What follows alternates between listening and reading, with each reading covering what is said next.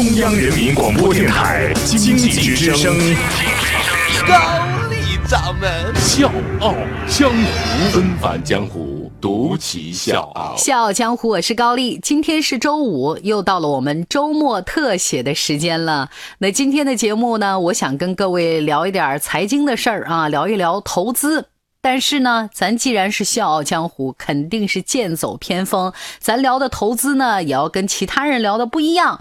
我们就从这个人聊起，他的名字叫约翰·邓普顿，他是二十世纪最著名的逆向投资者。没错，就是逆风飞翔的那个逆向。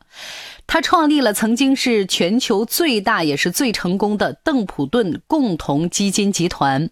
他身上还有一个标签就是一百年来最成功而且是最负盛名的职业投资者之一。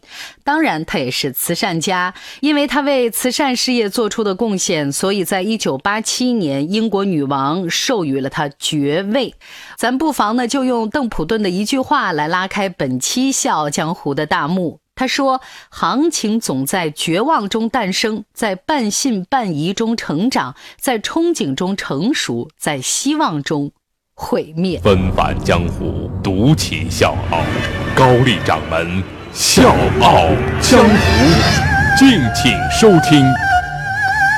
一九零三年，邓普顿出生在美国田纳西州。他的家很穷，所以呢，他是靠自己优异的成绩，依靠奖学金完成在耶鲁大学的学业，而且呢，在一九三四年取得了经济学学位。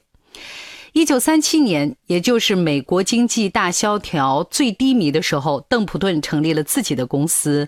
一九三九年，三十六岁的邓普顿依靠一万美元购买了一百零四家公司的各一百股股票。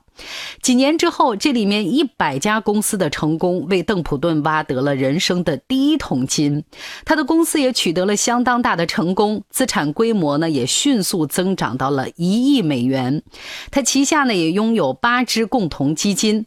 刚开始设立的时候呢，他管理的资产是两百万美元，而到了一九六七年卖这个公司的时候，已经管理四亿美元了。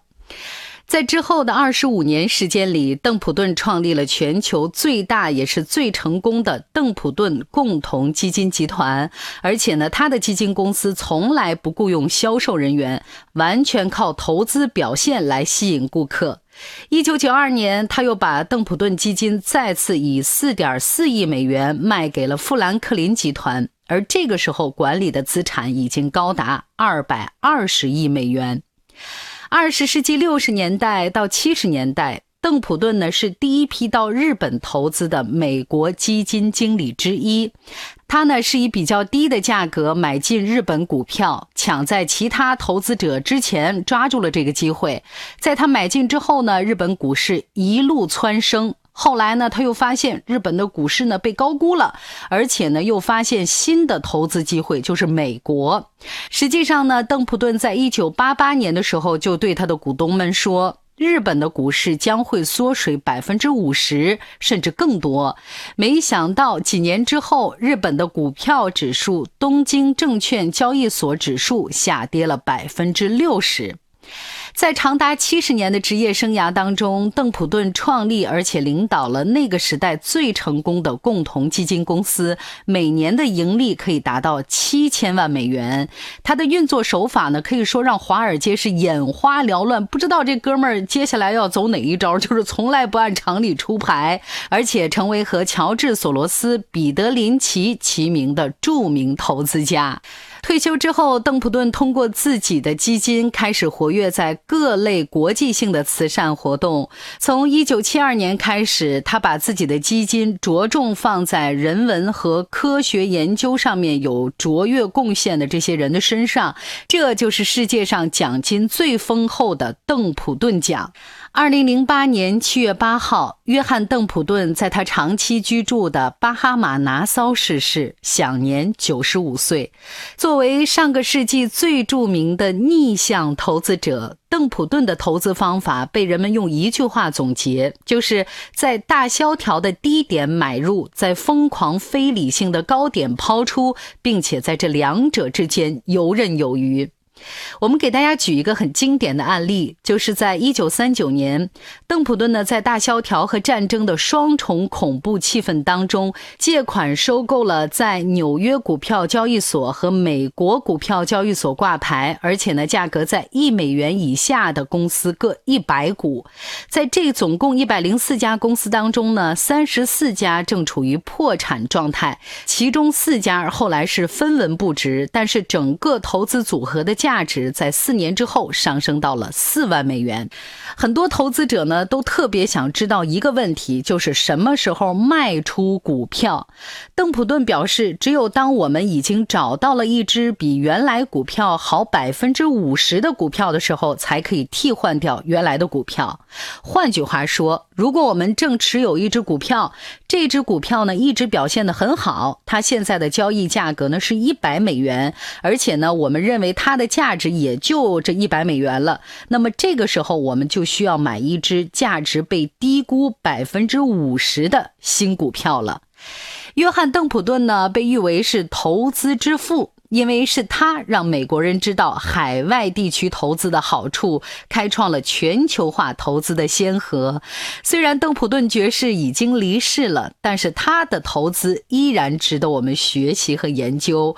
所以各位朋友千万不要走开，接下来我们为大家总结了邓普顿的十二条投资干货。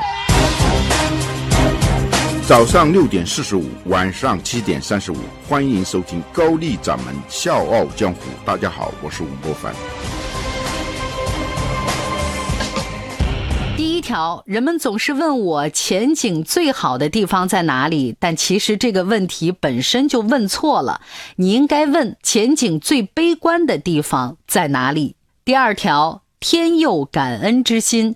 帮助别人就是帮助你自己。在地球上最强的武器就是爱与祈祷。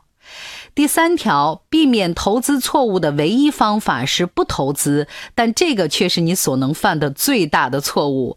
不要因为犯了投资错误而耿耿于怀，更不要为了弥补上一次的损失而孤注一掷，而应该找出原因。避免重蹈覆辙。